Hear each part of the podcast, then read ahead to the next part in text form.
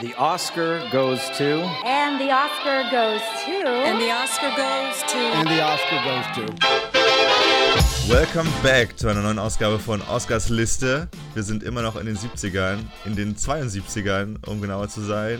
Und an meiner virtuellen Seite habe ich einmal mehr die Ehre, Philipp zu begrüßen. Ich wollte Hallo. jetzt den Nachnamen nicht nennen. Ich dachte, ich, ich, ich, ich, ich äh, droppe hier mal deine, deine Identität, aber das tue ich jetzt nicht. Ja, vor, Hallo Philipp. Vorname, Vorname ist an sich okay, aber Vorname mit so einer etwas schrägen Pause dahinter, dann wird es halt ganz schnell komisch.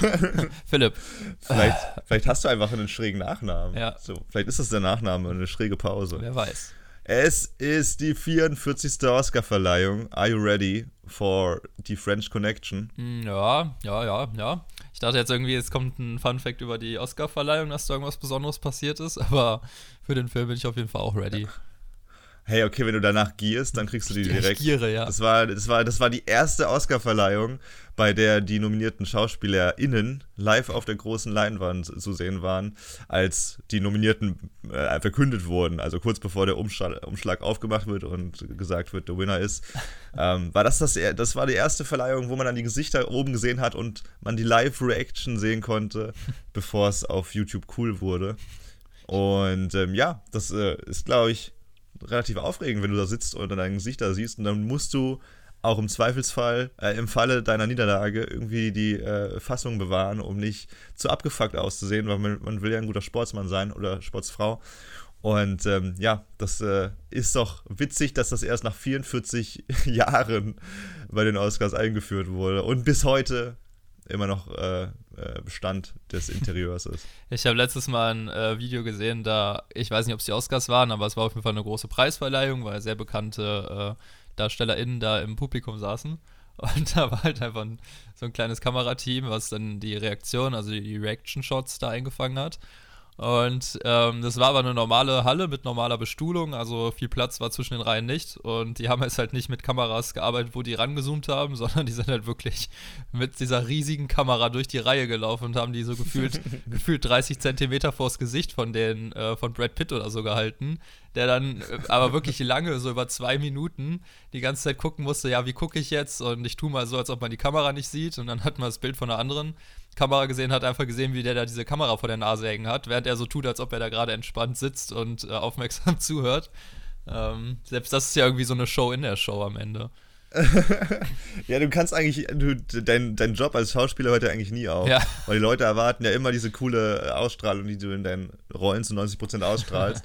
Und dann selbst, ja, deswegen gehen ja auch viele, ich glaube, das war früher sogar noch schlimmer als heute, gehen ja viele Schauspieler auch nicht zu den Oscarverleihungen, weil sie dann sagen irgendwann, hey, ich bin groß genug und ich muss mir nicht diesen diese, diese, diese Arbeitszeit aufbürden, wo ich mich schön anziehen muss und immer lächeln und äh, für Interviews zur Verfügung stehen muss, wo die gleichen drei Fragen gestellt werden äh, in der Dauerschleife. Äh, Brad Pitt war da nie so. Ich muss sagen, wenn, wenn man so über A-Schauspieler redet, die man, die alle kennen, dann ist Brad Pitt, glaube ich, unter den Top 3 immer schon dabei gewesen und der hatte noch nie einen Skandal gefühlt und der war immer freundlich und äh, immer so der Vorzeige-Hollywood-Darsteller. Ja, bis auf diese, ich glaube, da gab es ja mal diese äh, Story, als die, da die Trennung von Angelina Jolie und Brad Pitt lief ja irgendwie nicht ganz so, ganz so perfekt ab. Aber da, Aber da wollte der nicht auch da nur das Beste für die Kinder und so? Konnte ich, ich weiß nicht, ob man dem je böse sein konnte. Vielleicht Ich- aber auch. ich weiß es Ich leider habe nicht. letzten, da habe ich gar nicht so mitverfolgt. Intouchs auch nicht gelesen. Ja, stimmt. Wir sind ja auch kein, wir sind ja auch kein Gossip-Magazin, sondern wir sind ja der, der äh, Oscar-Podcast. Also wenn, dann sind wir Ja, das, schon- das Oscar-Gossip-Magazin. Das, ja, das stimmt. Der, ich will nachher der von dir 70er wissen, im Moment, ja. ich will nachher von dir auch wissen, äh, wer von den äh, Männern, die hier mitgemacht haben, am meisten geheiratet hat. Ja, das kann ich dir Ja. vielleicht sagen. Also ich kann dir jemand sagen, der viel geheiratet hat. Ja. Äh, ja, wir haben es schon gerade eben gesagt, das ist die 44. Oscarverleihung. Äh, Wir reden heute über Brennpunkt Brooklyn, das ist der deutsche Titel von The French Connection. Das ist ein Film von William Friedkin, Friedkin, äh, Produktion aus dem Hause 20th Century Fox. Und das ist der Film, der tatsächlich äh, Clockwork Orange äh, vom Siegerpodest gestoßen hat. Ah. Clockwork Orange von Stanley Kubrick war nämlich auch nominiert für den besten Film, hat es aber nicht geschafft gegen eben jenen. Und ähm, ja, wie kann man es am besten zusammenfassen? Es ist ein Kriminalfilm. Noch besser kann man es aber, glaube ich, in einer 60 Minuten Zusammenfassung. 60, Zusammenfassen. was, in einer 60 Minuten? Ja, der Film ist ein bisschen ausführlicher. Äh, 60 Sekunden natürlich. Eine 60 Sekunden Zusammenfassung äh, auf Pfälzisch. Jetzt kommend. Der New Yorker Drogefahnder Jimmy Doyle, genannt Popeye, ist kein strahlender Held, sondern ein desillusionierter Unsympath, dem ab und zu schon mal die Hand ausrutscht. Auf einer nächtliche Sauftour durch abgeranzte Kneipe kommen er und sein Partner Claudi auf die Idee, einfache Mol in Kneipegast zu observieren. Weiß der Teufel, warum die so einen guten Riecher hatten, aber sie landen tatsächlich ein Volltreffer. Bei dem Mann handelt es sich um den Drogehändler Salvatore Boccia, der einen Deal mit dem französischen Drogeboss Alain Chanier aus Marseille einfädeln will. Und dabei geht es um Heroin im Wert von 32 Millionen US-Dollar. Doyle und Claudi fangen also an, den Drogendealer im winterlichen New York intensiv zu beschatten und nach einem Mordanschlag auf Doyle selbst steichert der sich natürlich immer mehr und mehr in den Fall nahe. Die ganze Sache läuft letztendlich aus dem Ruder und Doyle liefert sich mit Mafiosi aus Frankreich ein erbitterter Klägkrieg auf offener Straße. Philipp, wir haben ja hier einen äh, ausgezeichneten, einen prämierten äh, Polizeifilm. Wärst du eher der Good oder Bad Cop in unserer Konstellation? Ähm, in unserer Konstellation, ich glaube, das kommt ein bisschen auf den Film an, ne? Also ich glaube, das Good Cop, Bad Cop Spiel, ich glaube, manchmal sind wir beide Good Cops. Ähm, in, in, dem Fall heute äh, bin ich so, äh, kann ich nicht sagen, wenn ich so ein Mittelkopf war, war so ein, so ein Film, der irgendwie dazwischen hing. Aber die beiden da, die beiden da Hauptdarsteller da im Film, die beiden Hauptfiguren, waren halt auch, finde ich, eher beides. Also ich hatte nicht das Gefühl, dass einer der Good Cop, einer der Bad Cop. Ich hatte das Gefühl, die sind beide mal der Good Cop und mal der Bad Cop. Aber vielleicht hast du es auch anders wahrgenommen. Ich, ich sehe es ähnlich wie du. Der eine war nur noch ein bisschen mehr. Ich, ich glaube, der eine hatte noch ein bisschen mehr Respekt vor dem anderen, der ja wirklich ein richtiger Assi war. Aber von wem reden wir hier eigentlich? Äh, wir reden hier von zwei Cops, dargestellt von Gene Hackman und Roy Scheider. Das war Gene Hackmans äh, großer Durchbruch. Und ich habe mich vorhin gefragt, also Gene Hackman kennt man ja, der lebt immer noch, der, der Mann, und ist ein sehr renommierter Schauspieler bis zum heutigen Tage. Aber mir ist aufgefallen, dass ich keinen einzigen Film mit Gene Hackman gesehen habe, außer vielleicht mal auf Kabel 1 mitten in der Nacht heißt der, oder hieß, so wird es ausgesprochen, der letzte Kuh. Ähm, hast du mal einen Film mit ihm gesehen? Er hat viele Superman-Filme gemacht. Ne, ich glaube tatsächlich Viele nicht. Actioner, also ich erbarmungslos mit äh, Clint Eastwood, von Clint Eastwood. Ich gucke mir die Liste jetzt nochmal an, gespielt. aber ich glaube tatsächlich, der, der Kollege er, lebt auch noch, ne? Oder täusche ich ja, mich jetzt? Er hat, im, er hat im ersten Twilight mitgespielt. Wirklich. Da habe ich wahrscheinlich ja, also, irgendwie mal einen Ausschnitt beim Durchschalten auf RTL oder so gesehen. Also wenn das zählt, dann. nee, es ist, es ist nicht der Twilight-Film, den alle kennen. Es ist. Äh, der, deutsche, der deutsche Titel des Films ist Im Zwielicht äh, aus dem Jahre 98. so. Und der Originaltitel heißt aber Twilight. Deswegen. Äh, ja, auch, auch ein Actionfilm. Also er hat sehr viele Actionfilme gemacht. Der hat auch 1900, 1990 hat er mitgespielt in Grüße aus Hollywood. Äh, Wäre auch ein guter Podcast-Titel für uns gewesen. Den können wir uns genau jetzt sichern, das werden wir auch tun. Ja, verrückt, äh, also ein wirklich äh, krasser Mann, der hier auch durch Zufall tatsächlich an die Rolle gekommen ist. Wie so oft äh, sollte hier auch, die, auch, auch hier die Hauptrolle des Detective Jimmy Popeye Doyles zweifach anders besetzt werden, aber der eine Darsteller der äh, hatte gerade in einem Flop mitgespielt, der, den, das Studio wollte ihn nicht mehr. Und der andere, nämlich Stevie McQueen, der hatte kurz vorher erst in einem Polizeifilm einen Polizisten gespielt und wollte das nicht nochmal tun. Und deswegen kam dann als dritte Wahl irgendwann Gene Hackman dazu. Und die beiden verkörpern, das ist sehr interessant, zwei echte Polizisten, nämlich Eddie Egan und Sonny Grosso. Und ähm, ja, das ist tatsächlich mehr oder weniger eine echte Verfilmung, auch wenn Regisseur William Friedkin sagt, dass es hier bloß eine, eine, eine, im, wie nennt man das, ein, ein Abbild dessen, was da wirklich passiert ist in den 60er Jahren. Wir reden hier nämlich gleich über einen Drogen, ja, über einen Drogen, Fund, Drogen, Drogenfahndung. Drogen, Drogenfund, Drogenfahndung, ja. genau. Und die hat sich im echten Leben über 10, 12 Monate gezogen. Im Film natürlich äh, der Unterhaltung wegen ein etwas äh, etwas enger zusammengefasst. Und äh, ja, aber tatsächlich diese Figur, die Gene Hackman verkörpert, Popeye Doyle, den gab es wirklich als Eddie Egan. Den man auch im Film sieht, nämlich als Chef der beiden, mhm. als, äh, als Supervisor. Also er hat sozusagen, Eddie Egan hat seinen eigenen Chef gespielt jetzt in der Verfilmung. Und, ähm, Beförderung quasi. Beförderung. Und es war so ein bisschen schwierig, äh, das hattest du bestimmt auch gelesen. Eddie Egan war so leicht, und das hört man auch im Film, leicht rassistisch, arschlochhaftig unterwegs und auch sehr rüpelhaft. Und ähm, sehr so wie äh, in echt anscheinend. So wie in echt anscheinend. Und äh, da gibt es einige sehr lustige Anekdoten, zu denen wir gleich kommen. Ja, aber Hollywood fand es ja ganz geil, ne? Also die haben dem ja danach mehr noch, noch mehr Rollen angeboten, woraufhin er halt keine Polizeiarbeit mehr gemacht hat, ähm, sondern, sondern angefangen hat, äh, noch mehr als Schau, äh, Schau zu spielen.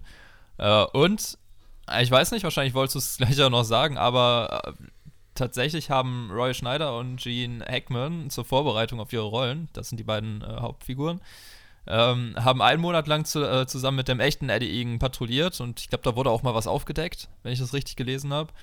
Ähm, ja. Also von einem der beiden Schauspieler. Mhm. Also sind alle mal in die jeweils anderen Rollen geschlüpft, ähm, was ja auch irgendwie ganz spannend ist, wenn du dir eine Rolle annimmst und dann erstmal einen Monat im Polizeidienst musst. ja, aber äh, für, für Method Acting, glaube ich, echt wichtig. Eine an dem Job wahrscheinlich, dass du dann einfach mal komplett. Und dann musst du auch gar nicht mehr so groß an die Schauspielern, weil du ja eigentlich das lebst, was du äh, vorher äh, in dein Leben ähm, aufgenommen hast. Ein, ein Job, eine, eine Figur, die du jetzt äh, selber bist, im besten Fall. Ich glaube, das ist das, die beste Art, als äh, Schauspieler daran zu gehen. Sage ich als alter Schauspielveteran. ja, wir haben ja jetzt ein bisschen auch über Method Acting und so gelesen. Äh, das ist interessant, dass du den Begriff reinbringst, weil ähm, ich habe da gar nicht drüber nachgedacht, aber das ist ja dieses, dieses Schauspiel, wo man äh, psychologisch sich sehr in eine Figur hineindenkt und äh, wirklich versucht nachzuempfinden, ich bin das jetzt gerade und äh, wie würde ich jetzt reagieren und ähm, passt doch echt sehr gut auf diesen Film, weil der Film ja allgemein auch sehr nüchtern und reduziert gehalten ist und die ganzen Figuren so ein bisschen mh, wirken, als ob die denen nicht gerade Texte aufsagen, sondern als ob die wirklich reagieren. Und es war wohl tatsächlich auch so, dass die natürlich auch Berater von der Polizei am Set hatten. Ähm, und da andauernd wieder Dialoge geändert wurden, weil, aber spontan geändert wurden, weil die ähm, Polizeiberater halt gesagt haben, ja, in der Situation würden wir jetzt eher das und das sagen. Und dann wird das Drehbuch halt komplett abgeändert, hat aber dann im Nachhinein das Originaldrehbuch trotzdem noch einen Oscar gewonnen. Also irgendwie ein bisschen ironisch ist, weil es ja eben so in dem Film gar nicht, gar nicht wirklich ja. praktiziert wurde. Äh, ja, äh, das ist echt. Also bei dem Film muss man sagen, da, die, das Buch, das äh, von Roy Moore genommen äh, wurde, also das Ganze basiert auf einer echten Begebenheit aus den 60ern. Darüber wurde ein Buch geschrieben von Roy Moore. Das wurde äh, Regisseur William Friedkin ganz am Anfang hingelegt und äh, er wurde gefragt, ob er das sich vorstellen können würde. Er meinte dann so, ja, krasse, krasse Hauptfiguren, nämlich Popeye und Cloudy sind richtig geil, da kann man was richtig Geiles machen. Aber das Buch hat er, später hat er das äh, in einem Interview dann auch äh, offenbart nie fertig gelesen. Er meinte, er hat keine Ahnung, wie, wie, viele, wie viele Seiten er gelesen hat, aber er fand es einfach richtig langweilig. Okay. Und deswegen no credits to Roy Moore. Und wahrscheinlich war es dann beim Drehbuch auch so. Er hat halt irgendwie was zusammengeschrieben, damit er was hat für sein Produktionshaus für 20th Century Fox und äh, sie dann viel selber machen lassen, weil das Verrückte ist, also wir, wir reden hier von einem Film, der mehr oder weniger mitten in der Ära des Polizeifilms stattfindet. Äh, davor hatten wir Kojak, Barretta, Shaft, also es sind wirklich sehr viele Polizeiproduktionen entstanden. Und ähm, dieser Film wurde er aufgezogen oder gestartet mit Popeye und Cloudy, mit den echten beiden Figuren. Die heißen, das war auch, das waren auch der, deren Spitzname im echten Leben. Und diese zwei haben ganz, ganz viele Freunde und Kollegen mit diesen Film reingeholt. Also ganz viele Leute, die du siehst, zum Beispiel in allen Bar-Szenen.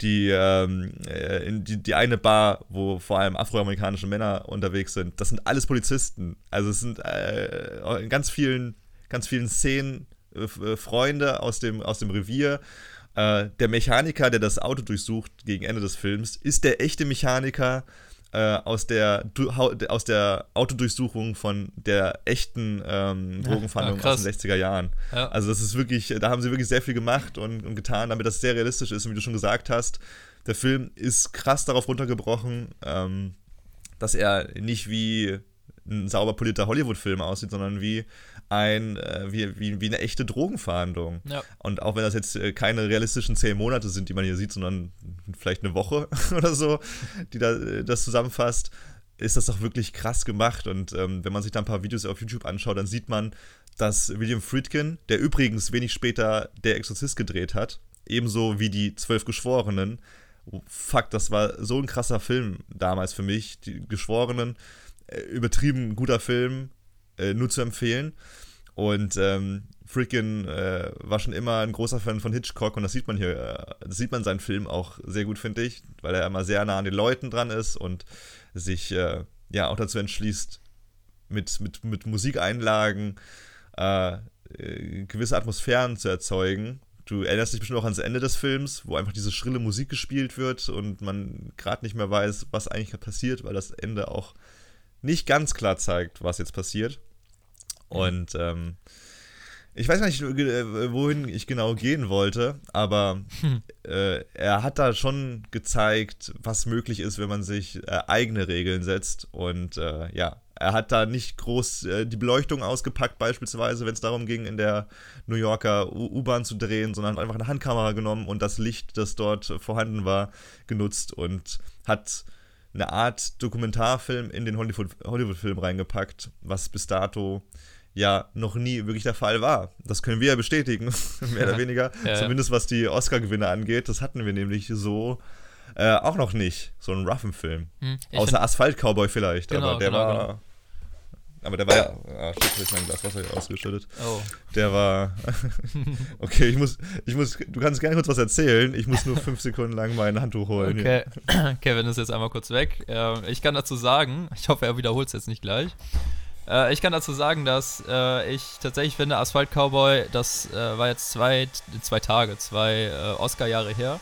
Ähm, dass der prämiert wurde, ist ein sehr guter Vergleich, weil ähm, das eben auch ein Film ist, der super trocken erzählt ist und ähm, also auf, auf einer inszenatorischen Ebene auch sehr trocken, nicht auf der inhaltlichen Ebene, äh, eben auch inszeniert ist und ähm, beide halt so Vertreter des New Hollywood sind.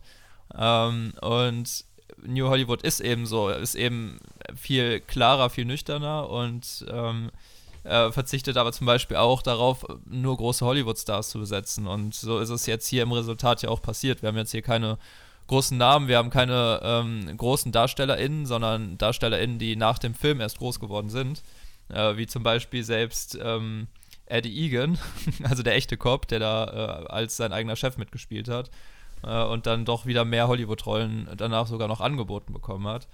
Ähm, aber ich finde trotzdem, man muss es mögen, diese Art von Inszenierung. Also ähm, allein die Dialoge zum Beispiel, die werden halt die ganze Zeit sehr dahin genuschelt.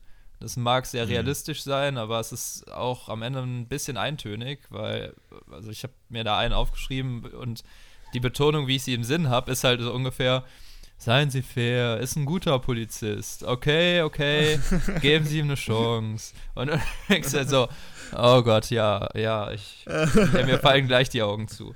Aber ähm, dennoch ist es spannend, also die Handlung ist spannend, die Inszenierung ist trotzdem echt cool. Also man kann über die Schlechtes sagen, aber trotzdem ist es halt etwas Besonderes und dieser dokumentarische Look ist äh, total toll und er hat auch extrem seine Spitzen, also wenn es dann in die Action reingeht ähm, da haben wir dann wirklich, äh, also ich glaube, ich habe in den Oscar-Filmen, wir haben auch schon Action gehabt, also wir haben jetzt auch Pferderennen bei Ben Hur gesehen, aber so modern inszenierte Action wie in dem Film habe ich jetzt gar nicht mehr so in Erinnerung in anderen Filmen.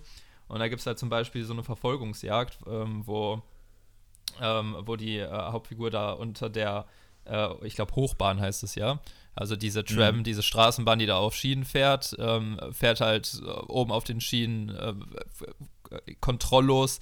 Ähm, in, also hält nicht an, fährt immer weiter, fährt immer weiter und unten drunter ähm, ist der Kollege mit dem Auto und versucht sie halt zu verfolgen. Und ähm, das erscheint halt total realistisch, ist extrem spannend. Ähm, tatsächlich war das auch realistisch, denn die haben da fünf Wochen lang die Straßen abgesperrt. Ähm, aber dann ist es trotzdem passiert, dass die vergessen haben, die Einfahrten abzusperren. Und dann war da eben ähm, ein, ein Anwohner, der sein Auto da gerade aus der Einfahrt raussetzen wollte. Äh, und in dem Moment kam dann Heckman mit seinem, mit seinem äh, Showauto angerast, ähm, hat den einmal komplett weggerammt, ist Gott sei Dank nichts passiert und der Crash hat es dann auch in, äh, in den Film geschafft. Aber allgemein gab es da wohl ähm, sehr viele ungeplante Crashs auch während dieser fünf Wochen, ähm, bis dann die Produzenten, Friedkin, also die Produzenten haben den Regisseur gezwungen, äh, jetzt mal aufzuhören, diese Szene zu drehen, obwohl Friedkin meinte, die ist aber noch nicht im Kasten, äh, weil einfach zu, viel, zu viele ungeplante Crashs passiert sind und Hackman ist auch selber das Auto gefahren. Also es war jetzt kein Stuntman. Und ähm, witzig ist auch, dass Friedkin teilweise noch im Auto saß, weil er nämlich äh, da teilweise als Kameramann gearbeitet hat, weil die meisten Kameraleute, die da eben gearbeitet ha hatten, hatten Frauen und Kinder. Äh, Friedkin nicht. und dann äh, hat er halt gesagt, okay, dann mache ich das halt. Obwohl, und das muss ich jetzt an der Stelle sagen, weil es passt einfach zu gut, obwohl Friedkin selber äh, dann doch im Laufe seiner Zeit noch viermal verheiratet war. also diesmal ist der Regisseur. Ähm, und ja, also allgemein diese Inszenierung ist sehr eigen. Ich finde, die geht aber vor allen Dingen in den Action-Szenen total auf. Also da profitiert der Film.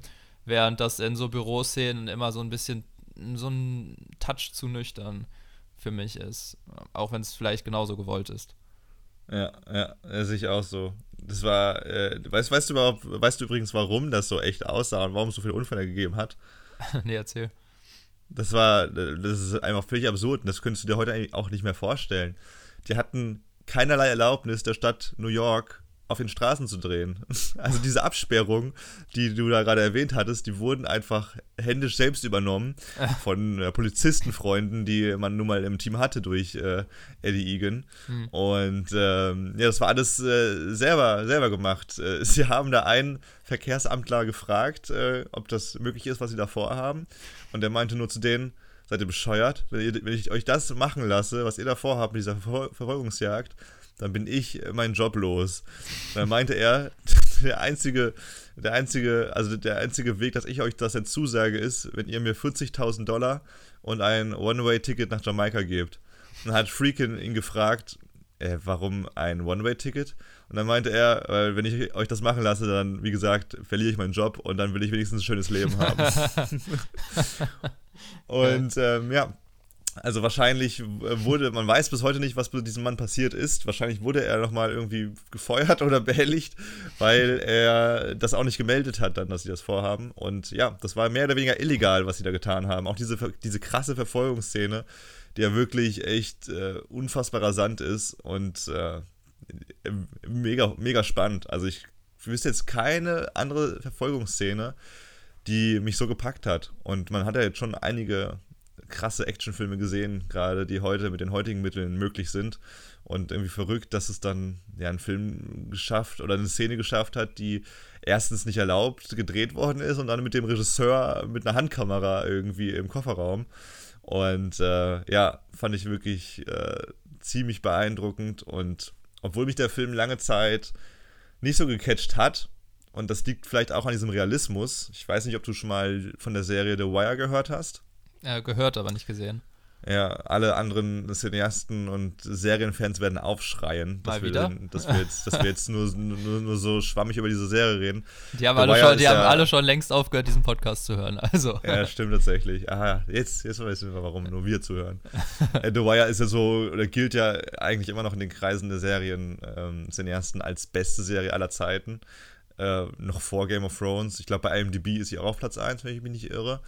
Äh, deswegen hatte ich sie auch mal angefangen, auch auf Anraten einiger bekannter Leute in meinem Freundeskreis. Und die ist auch echt krass gut gemacht. Also es geht darum, in Philadelphia, es geht um, um, um ein, um ein äh, Dezernatsteam in Philadelphia war es Philadelphia oder Boston? Ich bin nicht ganz sicher. Es war eine amerikanische Stadt, die nicht wirklich im, im Zentrum stand von, von Hollywood-Filmen und Serien. Und das hat die Serie so spannend gemacht, dass man eine dreckige amerikanische Stadt sich genommen hat und äh, da eben das reale Polizeileben gezeigt hat und wirklich Investigationen, wie sie wirklich stattgefunden haben. Also gab's auch, da gab es auch super viele Berater, äh, Polizeiberater und ähm, die Serie ist auch wirklich sehr interessant, aber auch extrem ruhig und langsam erzählt, so wie die Polizeiarbeit nun mal auch in der echten Welt ist.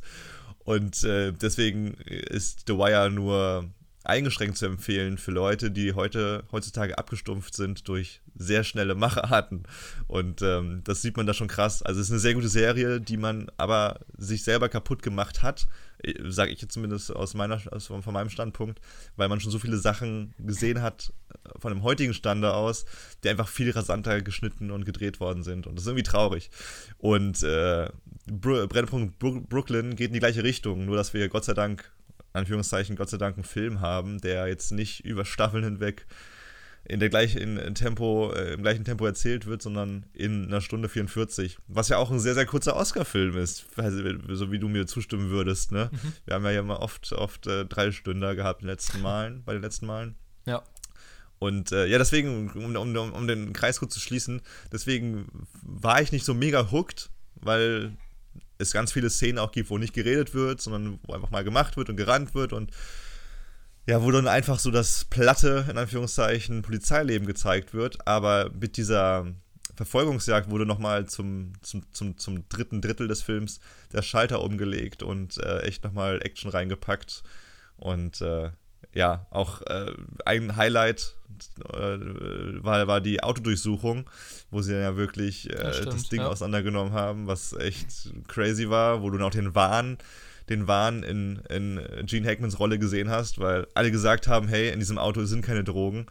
Und er einfach gesagt hat, nee, da sind welche und ich finde die. Und äh, er hat sie gefunden, weil er so besessen davon war und äh, so, so besessen von dem Fall war und einfach der schieren Überzeugung war, dass da welche sein müssen. Welche war denn deine Lieblingsszene? War das, war das eine von den beiden oder vielleicht doch eine ganz andere? Also im Grunde muss es die Verfolgungsjagd sein. Ich fand das mit den äh, das Auto, wie es auseinandergenommen wird, das ist halt äh, irgendwie spannend, weil am Ende befinden sich die Drogen unter dem Trittbrett und ähm, das Trittbrett ist halt, also man sieht, wie die es aufschrauben und irgendwie ist es total spannend. Da kommt dann erst das Metall ab, dann wird die Schaumschicht nochmal abgenommen und man denkt sich die ganze Zeit so, ah, okay, jetzt ist weiß, das sind bestimmt die Drogen. Und ähm, mm, bis dann halt ja. die kleinen grünen Säckchen da auftauchen und ähm, ich finde aber tatsächlich, dass die ähm, dass diese ganze Nüchternheit, die der Film hat, also auch das mit den wenig Dialogen, viel über die Bildebene dann doch, obwohl die Bildebene von den Farben auch wieder total grau war. Es war immer bewölkt, immer nass, obwohl es nicht geregnet hat. Äh, also es hätte auch gut in Deutschland spielen können. Aber ich fand, ähm, ich fand dadurch sind dann doch auch manchmal so ganz kleine, recht erfrischende ähm, äh, Dialogschnipsel äh, aufgekommen. es gibt zum Beispiel eine äh, Szene, wo äh, der ähm, Police Officer eben ein Auto anhält, um, da, um die Verfolgungsjagd zu beginnen. Also er braucht noch ein Auto, er hat nämlich keins. Äh, springt dann auf die Straße, hält halt irgendeinen Passant an und sagt dann halt, Polizei, ich brauche ihren Wagen. Ähm, und ich würde sagen, eine normale Reaktion, wie wir sie aus dem Hollywood-Kino kennen, wäre eine Person, die dann äh, da rausgezerrt wird und dann rumschreit, so, mein Auto. also ein bisschen Comic Relief noch dabei. Und äh, hier war es halt wirklich ganz trocken. Der Typ steigt aus und sagt halt, wo bekomme ich den denn wieder und wo? Also nee, wann bekomme ich den denn wieder und wo? Äh, beziehungsweise im Englischen einfach nur when I, when, when I am going to get it back. Also da war der, bis das, der die deutsche Übersetzung ein bisschen intelligenter und fragt nicht nur nach dem wann, sondern auch nach dem wo. Bringt beides nichts, der bekommt nämlich keine Antwort, aber ich fand es einfach so schön realistisch, weil das ist wahrscheinlich die Reaktion, die man auch äh, im normalen Leben hätte wenn da jemand angesprintet kommt und man die Situation gar nicht peilt und einfach sagt, jo, wann bekomme ich den denn wieder?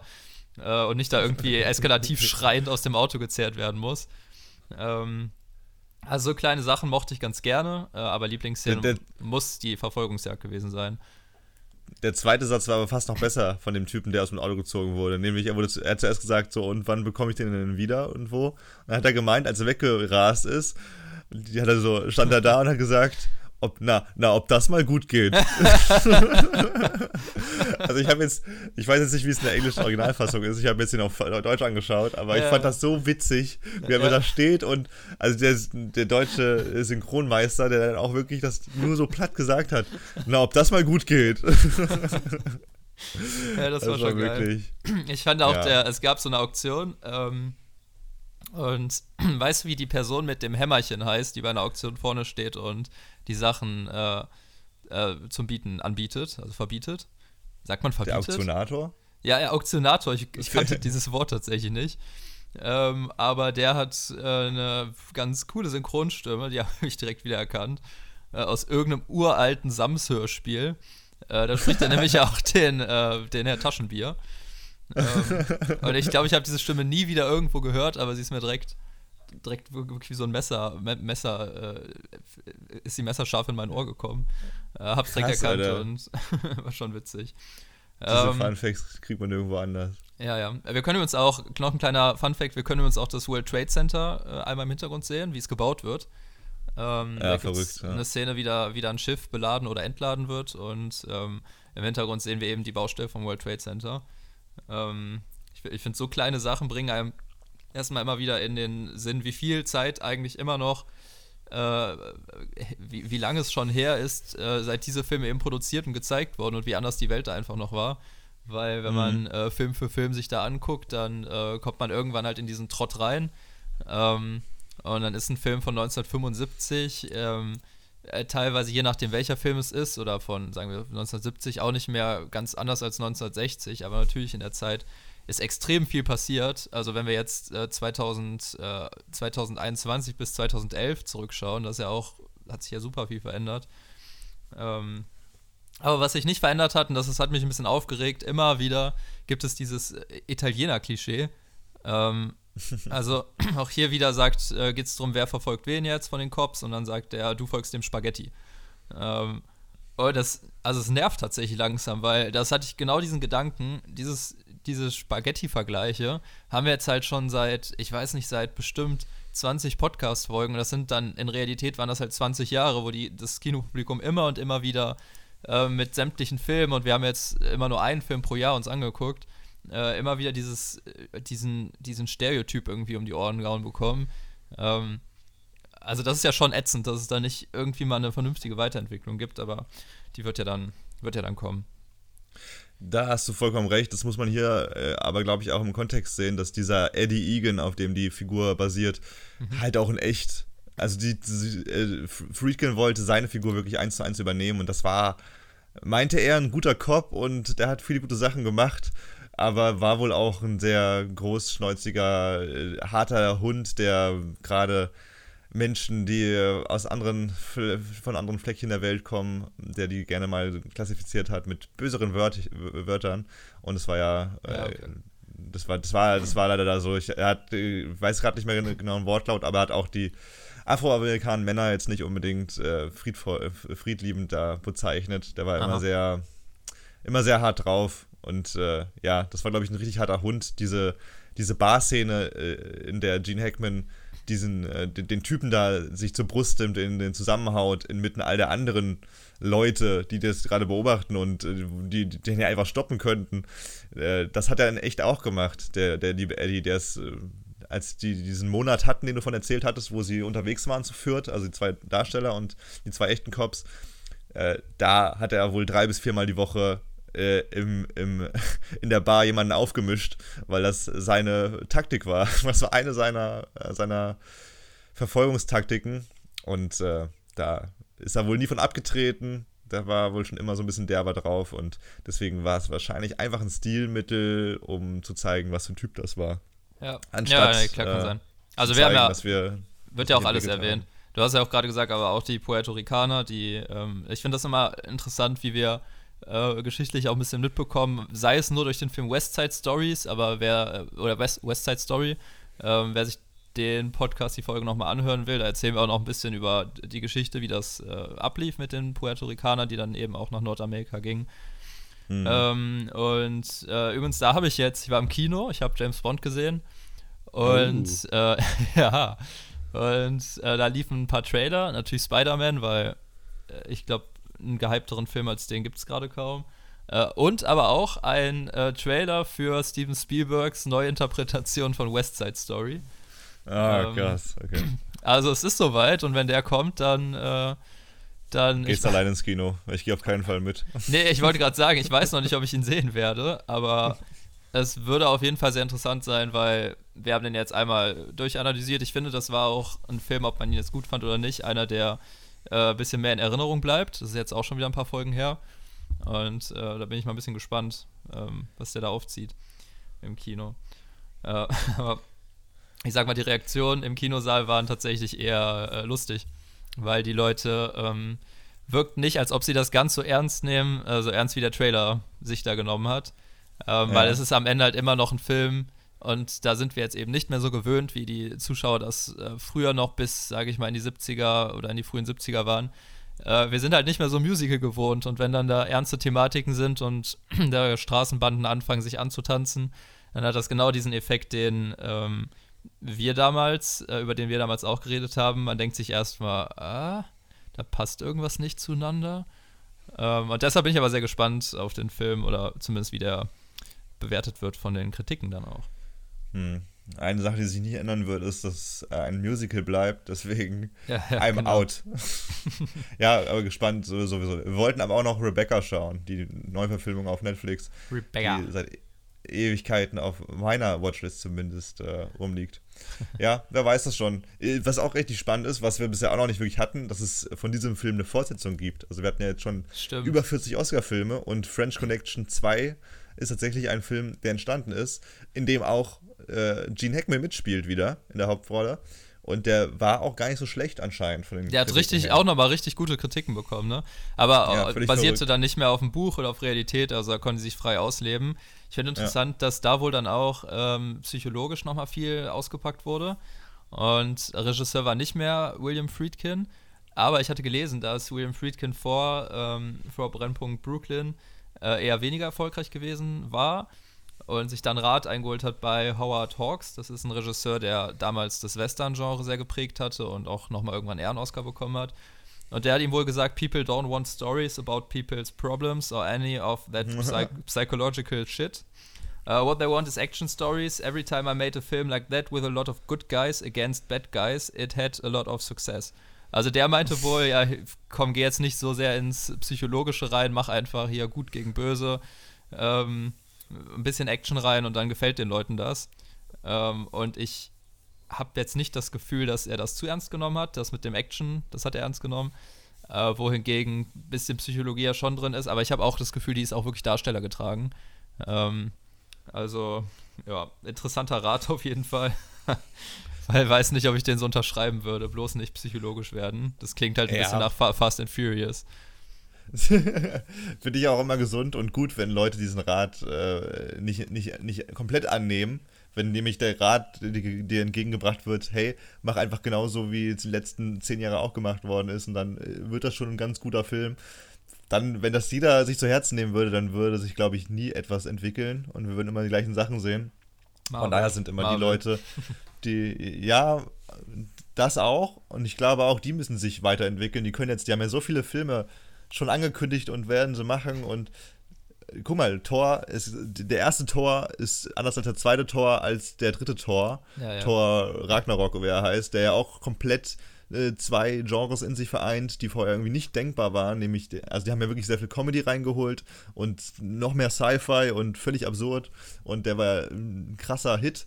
Und es lag auch daran, dass äh, einfach was gewagt wird und dass man bestehende Teile nimmt, die funktionieren, die auch gut sind. Ich glaube, eine Heldengeschichte wirst du über die nächsten hunderte Jahre nicht mehr krass neu definieren können, einfach weil eine Heldengeschichte nun mal so funktioniert, wie sie funktioniert.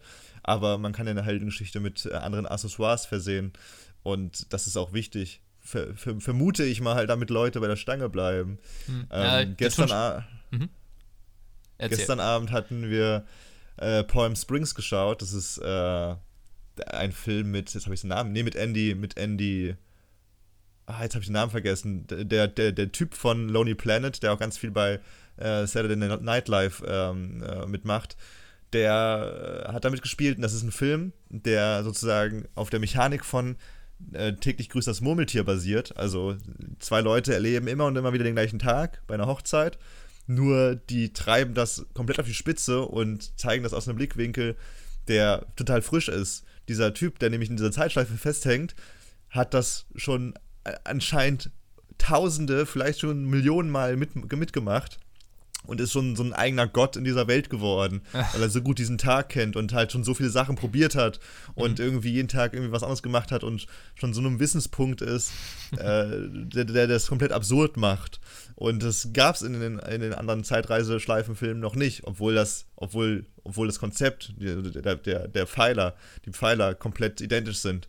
Und äh, das macht für mich zumindest gute Filme aus, dass du Sachen remixt. Sachen, die cool sind, funktionieren, nimm die und versuch die mit neuen verrückten Ideen, die du im Kopf hast. Und dann kommt oft echt gutes Zeug dabei raus. Was übrigens äh, gute Filme nicht ausmacht, ist äh, billiges Kunstblut. oh Gott, ja. Also, oh, shit. Das, das hat gar nicht zum Rest gepasst. Es war wirklich wie so eine, als ob, also jemand wird angeschossen und dann sieht es aus, als ob hier als ob die angeschossene Person unter dem unter dem Pullover so eine kleine Ketchup-Tube hat, auf die einmal drauf gedrückt wird und das, das ist wirklich grausam. Also ich glaube, der soll auch brutal, der brutal sein, der Film. Es wird auch, wurde dann auch von Eddie Egan, von dem Richtigen, später gesagt, dass der Film viel brutaler war als der reale Fall.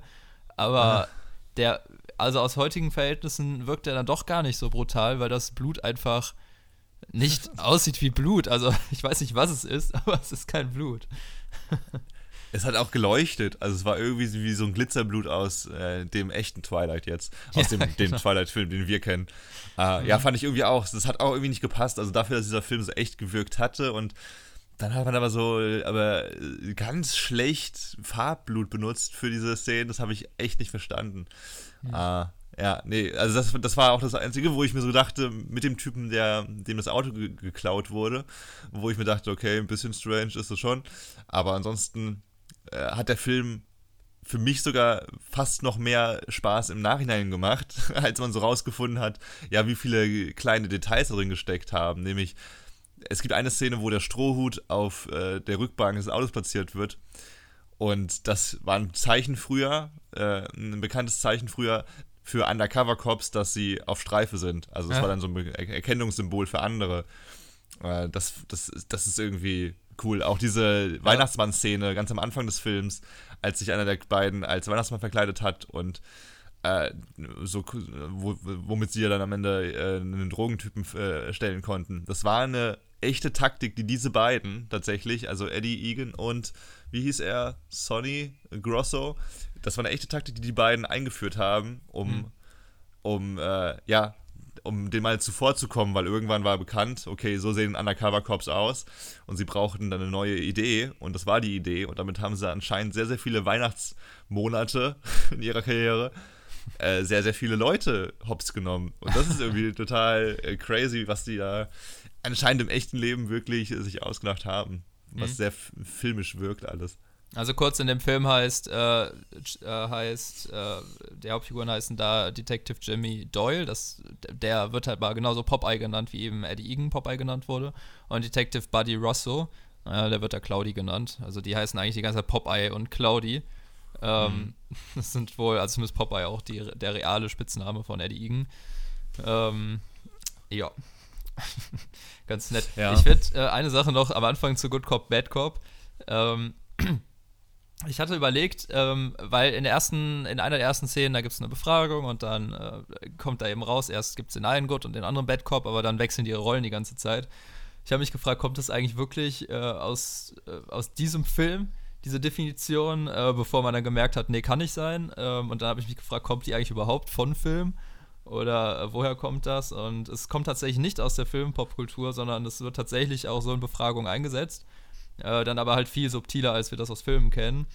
Mhm. Und ähm, das wird nicht bei jeder Person genutzt, sondern ähm, also in Deutschland schon mal eh nicht, aber da komme ich gleich zu. Aber äh, in Amerika ist es dann so, dass wenn du jetzt die hauptverdächtige Person zum Beispiel bist, und äh, dann stehen die Polizeibeamten halt erstmal da und ähm, versuchen abzuschätzen, was für Kenntnisse und was für ein Bildungsniveau du hast.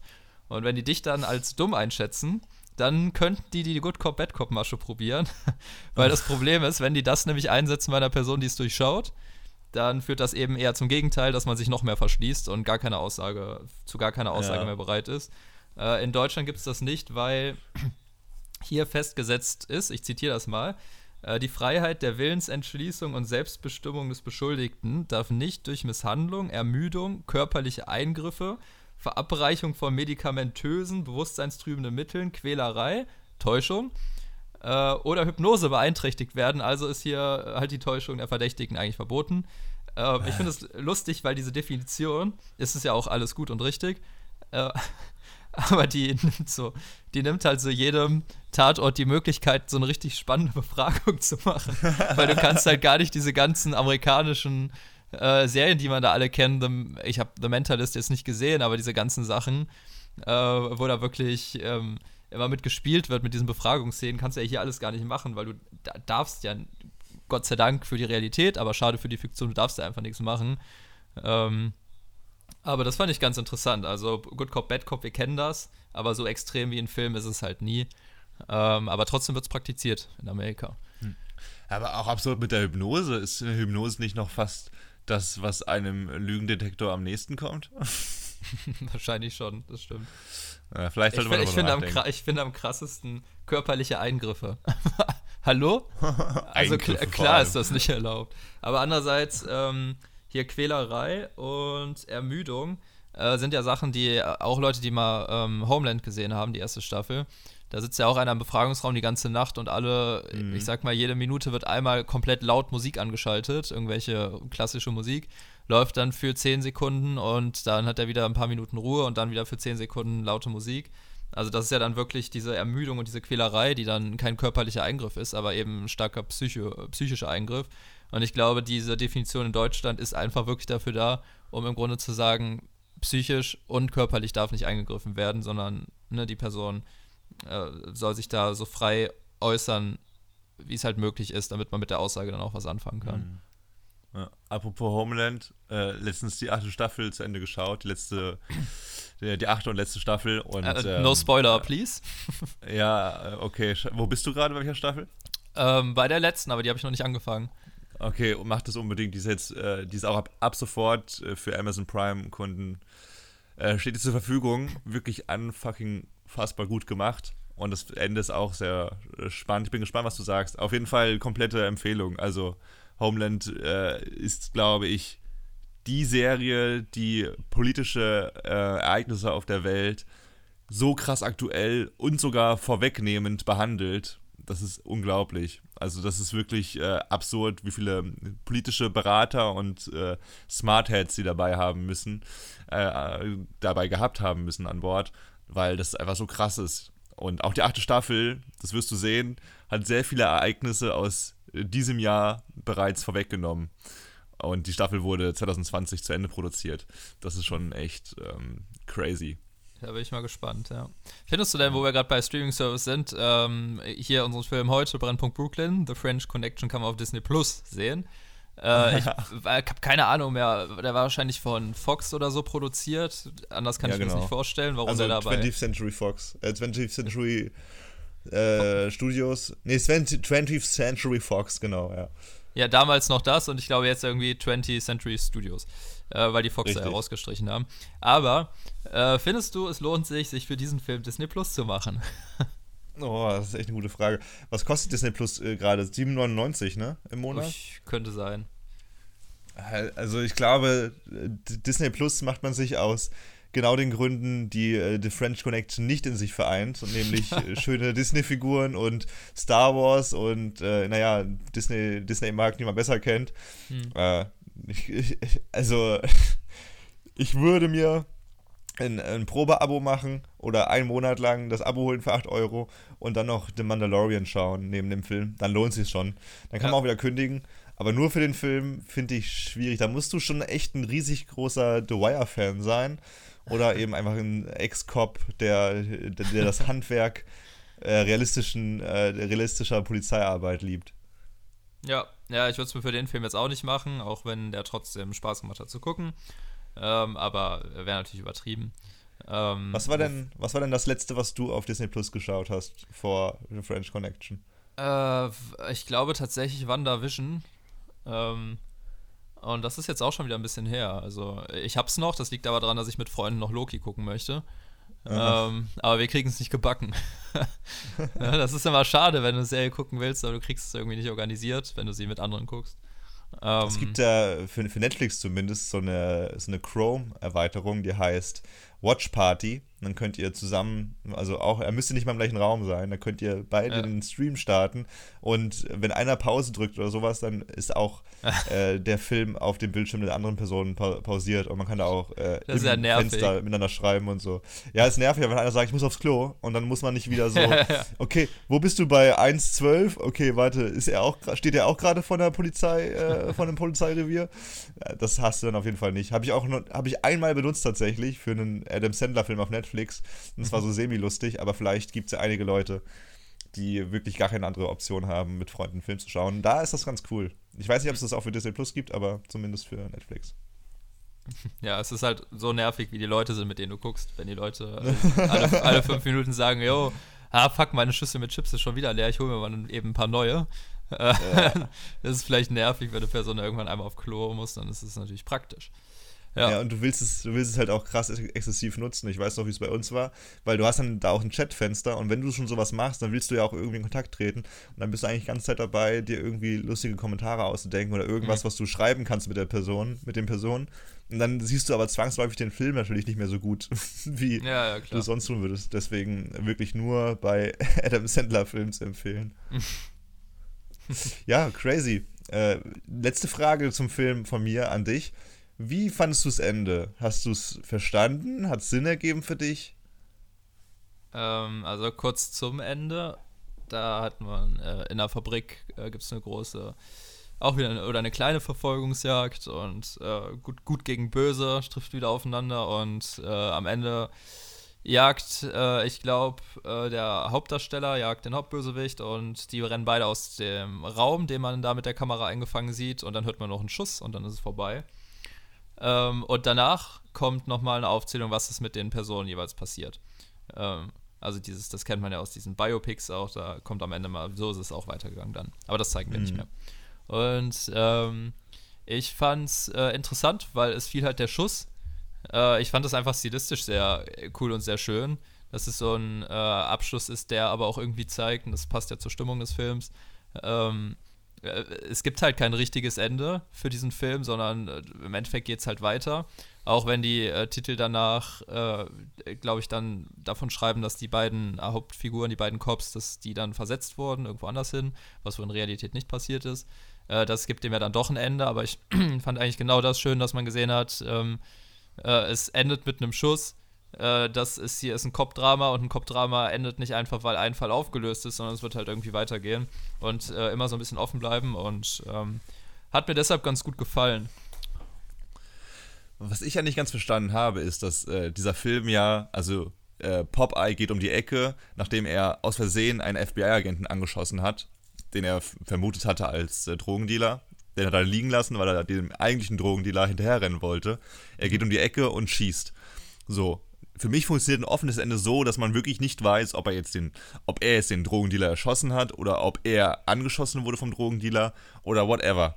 Aber es kommen ja sofort diese Texttafeln, die du gerade ja, schon angesprochen ja, das hast. Stimmt schon. Und es wird ja direkt gesagt, dass dieser Charnier, dieser, dieser Oberboss aus, aus Frankreich, der aus Marseille operiert hat, ja geflohen ist und nicht gefunden wurde mehr. Also es kann nicht sein, dass er ihn angeschossen hat. Man weiß aber auch, dass Popeye überlebt hat. Das heißt, auch er wurde nicht angeschossen. Und äh, deshalb wurde zu Recht auch William Friedkin gefragt, was zur Hölle dieser, dieser Schuss bedeutet hat. Und ich zitiere: uh, People have asked me through the years what that gunshot meant. It doesn't mean anything, although it might. Uh, it might mean that this guy is so over the top at that point that he's shooting, that he's shooting at shadows. Das finde ich ein cooles, das finde ich tatsächlich aber eine coole Begründung. Also er meinte dann, äh, vielleicht ist es einfach so, der ist schon so wahnsinnig, also schon so wahnsinnig geworden, in dem Sinne, dass er diesen Fall unbedingt lösen möchte, dass er erstmal aus Überhastung einen FBI-Agenten anschießt, weil er nicht abwarten kann, wer das ist, weil er, weil er, einfach, weil er einfach vermutet, dass das dieser Scharnier sein muss. Und dann rennt er um eine Ecke und sieht irgendwas huschen und schießt da auch nochmal darauf. Einfach weil er sofort die Chance ergreifen ne? möchte, mhm. Ja. Äh, fanatisch, ja. Und ähm, das finde ich tatsächlich, obwohl das ein bisschen flapsige, eine bisschen flapsige Antwort ist von Friedkin, eigentlich bedeutet es gar nichts, aber könnte auch das bedeuten, finde ich das schon wieder eine schöne, schöne Begründung. Ja, ähm, das stimmt. Ja, aber was ja, du auch schon meintest. Es, es, wirkt mit den Texttafeln tatsächlich so, als ob äh, da der Film abgedreht wurde und dann man sich danach im Schnitt entschieden hat, ja, wir hauen da jetzt noch Texttafeln hinter aber als ob das beim Dreh so gar nicht geplant wäre. Aber klar, entscheidest du ja im Schnitt dann auch nochmal, hört man den Schuss oder nicht. Hätte man ja auch weglassen ja. können. Also äh, eine gute Begründung im Nachhinein, aber auf jeden Fall ein bisschen eine auf, auf den Film angepasste Begründung, weil der Film halt so ist, wie er ist. Ja, ja, ja das stimmt. Ja, sehe ich auch so wie du. Hat ein bisschen den Wind rausgeholt. Auch, und das hast du auch gerade gesagt, dass äh, die ja, dass die beiden ja in der Realität nicht wirklich versetzt worden sind. Also das hat auch den echten Eddie Egan ein bisschen sauer gemacht. Äh, der war ein bisschen unglücklich drüber, weil äh, in Wahrheit haben sie noch vier Jahre weiter operiert, hatten nochmal zwei ähnliche Drogenfälle, die sie aufgeklärt hatten. und wurden erst vier Jahre später getrennt. Also vier Jahre später haben sich ihre Wege erst getrennt. Mhm. Und irgendwie verstehe ich auch nicht ganz, warum der Film das so implizieren musste, dass sie sich jetzt getrennt haben und so, weil das war jetzt für mich, das war jetzt, also der Storybogen oder der dramaturgische Bogen wurde für mich jetzt nicht weitergespannt, nur weil sich das Duo da jetzt trennt aus Gründen, die nicht mal genannt, genannt worden sind auf dieser Texttafel. Ja, das stimmt. Ja. ja, aber gut, da ein paar Fragezeichen gibt es ja immer bei, bei Oscar-Filmen, egal wie sie ausgehen. Äh, was ist denn so jetzt ähm, dein, dein Fazit nochmal äh, in, in ein, zwei Sätzen vielleicht? Warum man sich diesen Film anschauen sollte, ob, zu Recht den, ob er zu Recht den Oscar gewonnen hat? Und äh, Gene Hackman hat übrigens auch den Oscar gewonnen als bester Hauptdarsteller, obwohl er gar nicht gewollt worden ist für diese Rolle und obwohl er selbst sehr lange unzufrieden mit seiner Performance war, äh, was ja auch irgendwie immer ein schöner Bogen ist, dass dann trotzdem dann nochmal ein Oscar über die, über die Bühne geht. Hm. Äh, ja, wie sieht es bei dir aus? Würdest du den Film nochmal schauen? Würdest du ihn weiterempfehlen? Ähm, nochmal schauen nicht, das liegt aber an meinem persönlichen Filmgeschmack. Ich finde, man kann den Film ruhig empfehlen für Leute, die äh, dieses äh, New Hollywood vielleicht auch direkt lieber mögen würden als klassische Hollywood-Filme. Also weniger dieses, ähm, mal jetzt ganz negativ gesagt, pompöse, große, äh, traumhafte, sondern oder Traumfabrikartige, sondern mehr dieses ja. nüchterne, realistische. Da ist es schon ein guter Film, der äh, hat auf jeden Fall eben diese starke Actionsequenz. Äh, ich würde mir dafür nicht Disney Plus machen, natürlich. Äh, das wäre für den einen Film, da leiht man sich den lieber bei Amazon. Ähm, also von daher, nochmal gucken würde ich ihn jetzt nicht, aber ich finde, dass der Film tatsächlich auch interessanter wird, umso mehr man drüber weiß. Das heißt, wenn man ihn sich einfach anguckt, ohne irgendeine Vorkenntnis, dann ist er ein bisschen unspannender, als wenn man jetzt vielleicht in dem Fall tatsächlich zum Beispiel diesen Podcast vorgehört hat.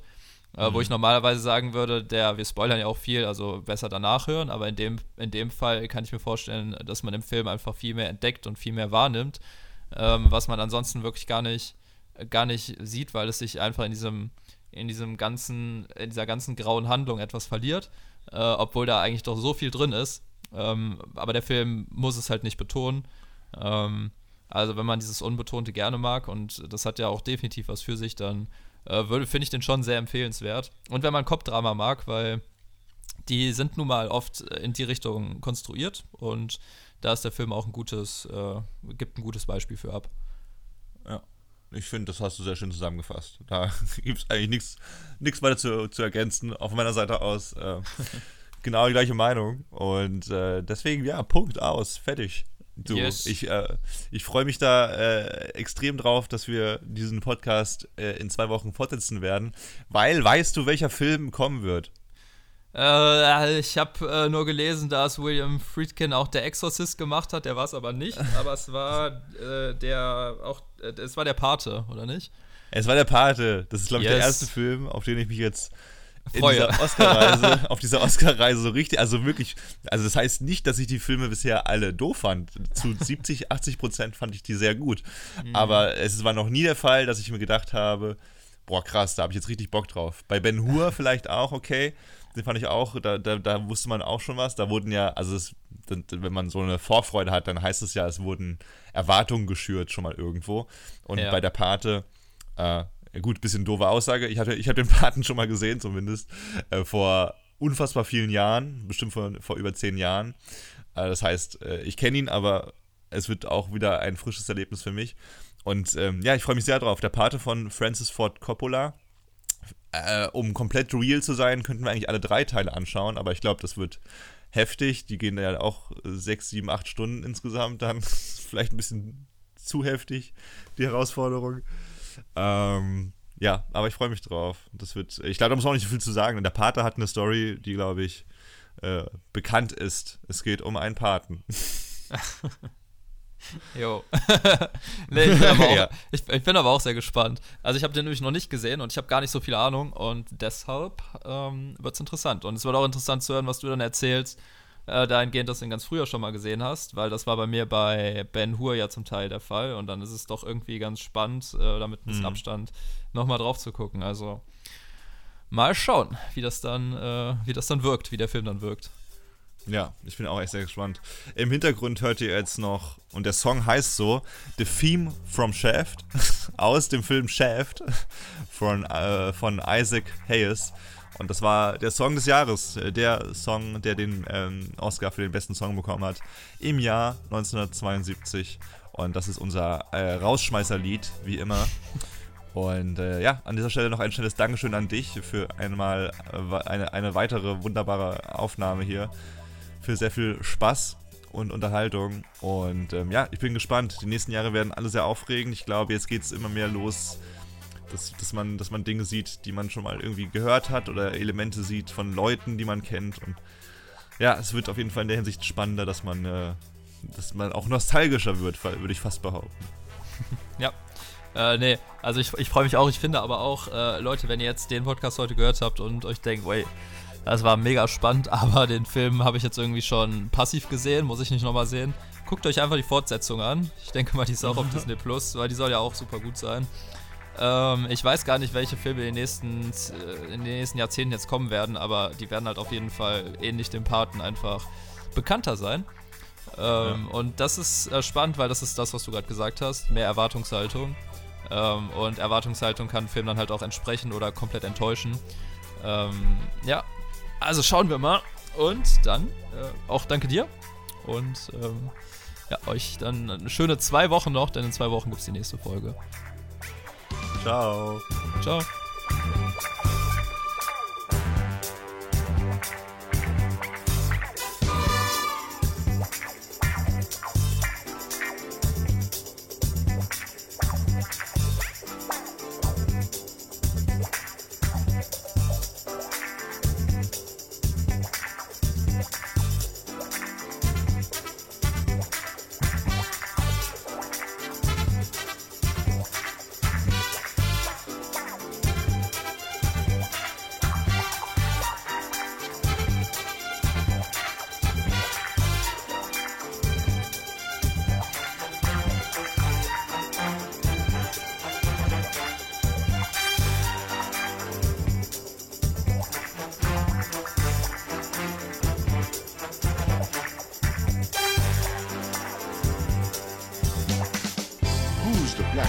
Dick that's a sex machine to all the chicks. You're damn right.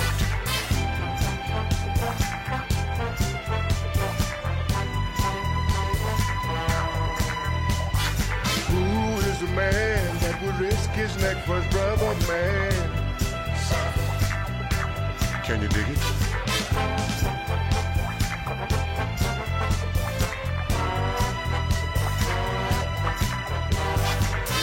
Cat that won't cop out when there's danger all about? Right on.